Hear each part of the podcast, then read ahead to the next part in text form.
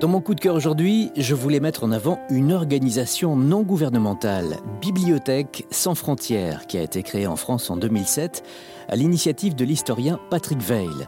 Les bibliothèques sont des lieux d'ouverture sur le monde, de créativité et d'éducation. Ce sont des espaces décisifs pour l'exercice de la démocratie et pour l'émancipation des femmes, des hommes et des enfants partout dans le monde.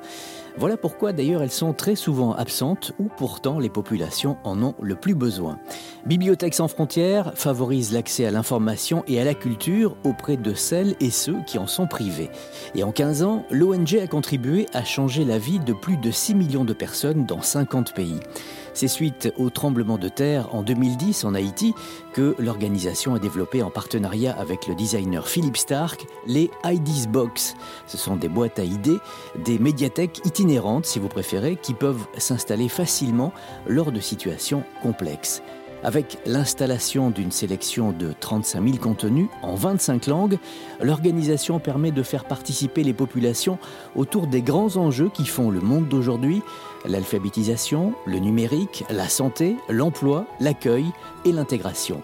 Elle s'engage aussi sur la voie du numérique et met tous ses contenus, productions, logiciels sous licence libre afin de permettre à d'autres de pouvoir réutiliser les projets initiés par l'organisation à une condition, les laisser libres, ne pas les rendre exclusifs pour que tout le monde puisse en bénéficier.